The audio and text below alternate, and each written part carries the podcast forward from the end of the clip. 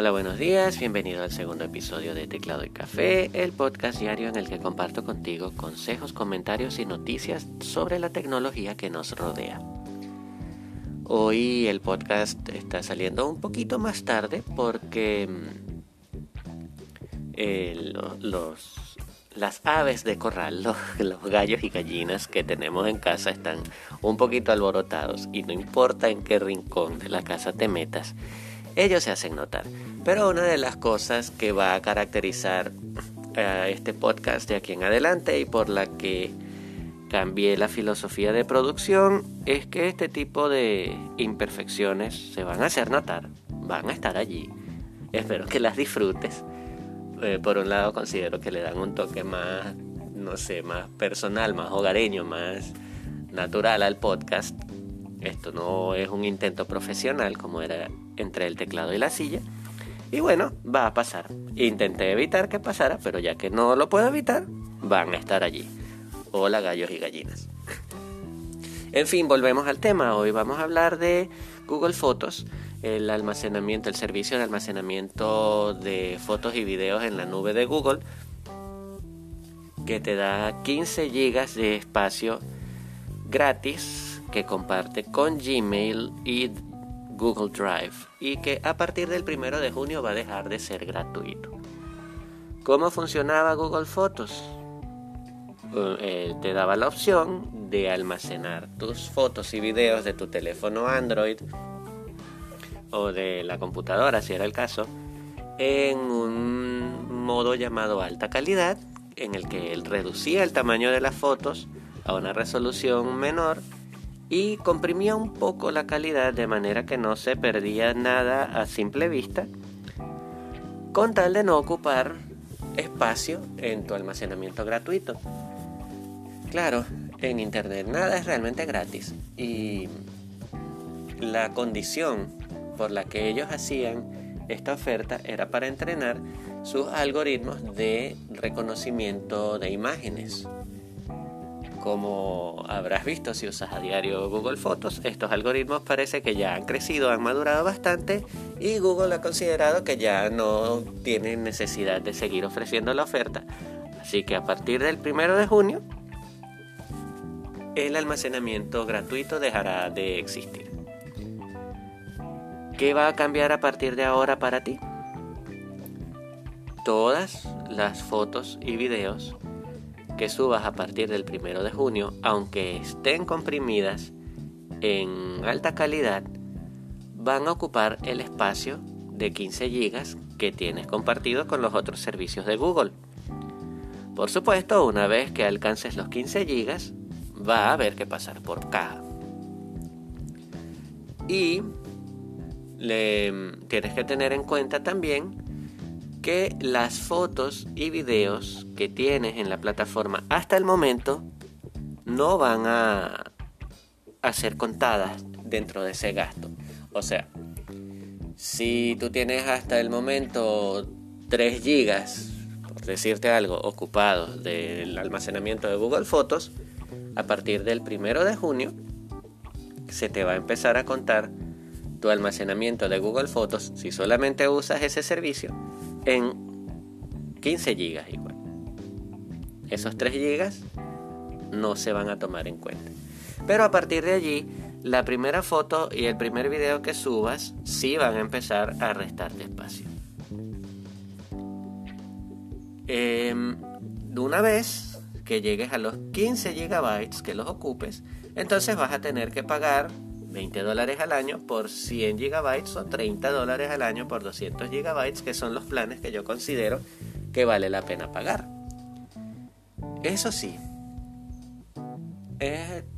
yo considero que es un paso lógico de parte de Google, porque por mucho que nos haya afectado y que nos ponga tristes, mantener la inmensa infraestructura de datos que tiene Google no es gratis. Ellos invierten muchísimo dinero en mantener todo eso conectado. Y bueno, nosotros tenemos que también de una u otra manera pagar por eso. Además, hay una herramienta para calcular el espacio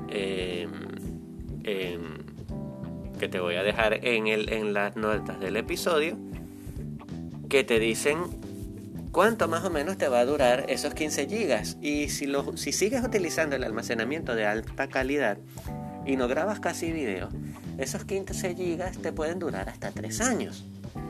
O sea que todavía le puedes sacar una buena tajada al almacenamiento gratuito.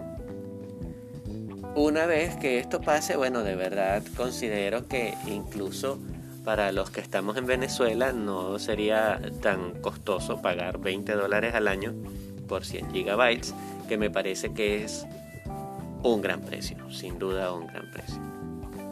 Pero claro que hay cosas que puedes hacer para aprovechar ese espacio lo más posible una vez que esto pase, pues que esto cambie. Lo primero es seguirle sacando provecho al almacenamiento de alta calidad.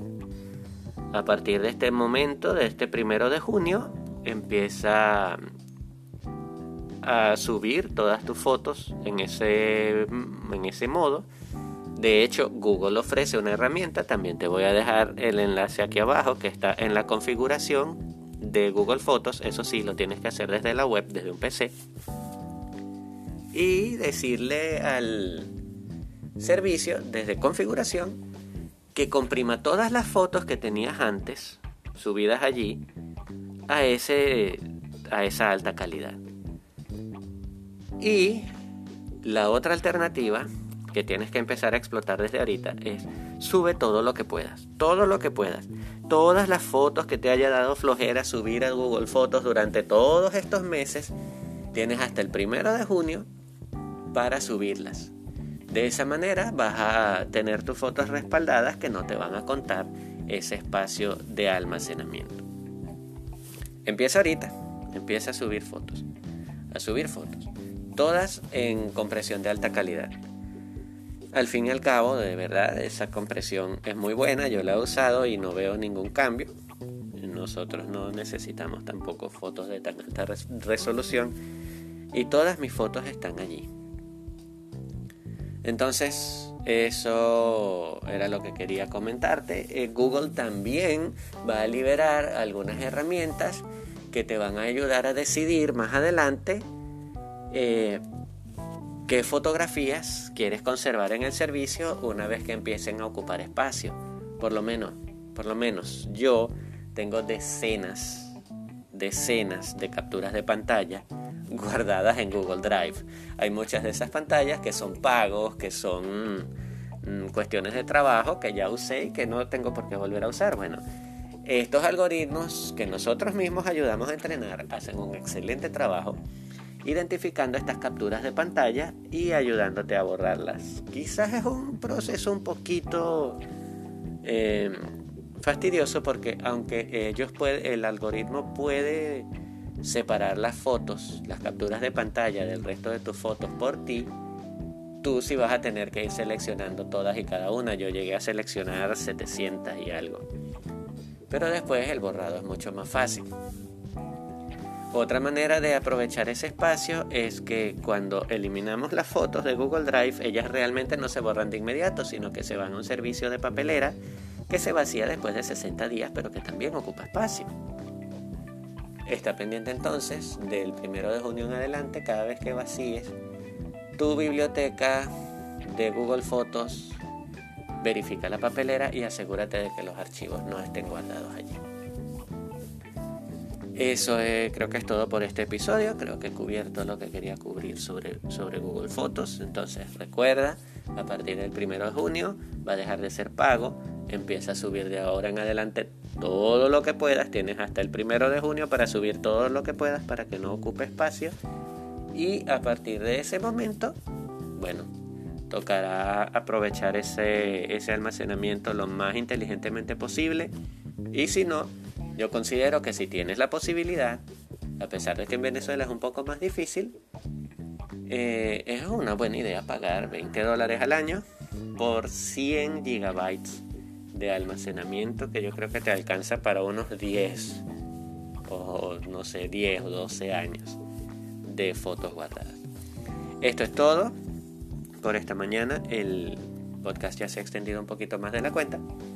Gracias por escuchar y nos encontramos mañana en Teclado y Café.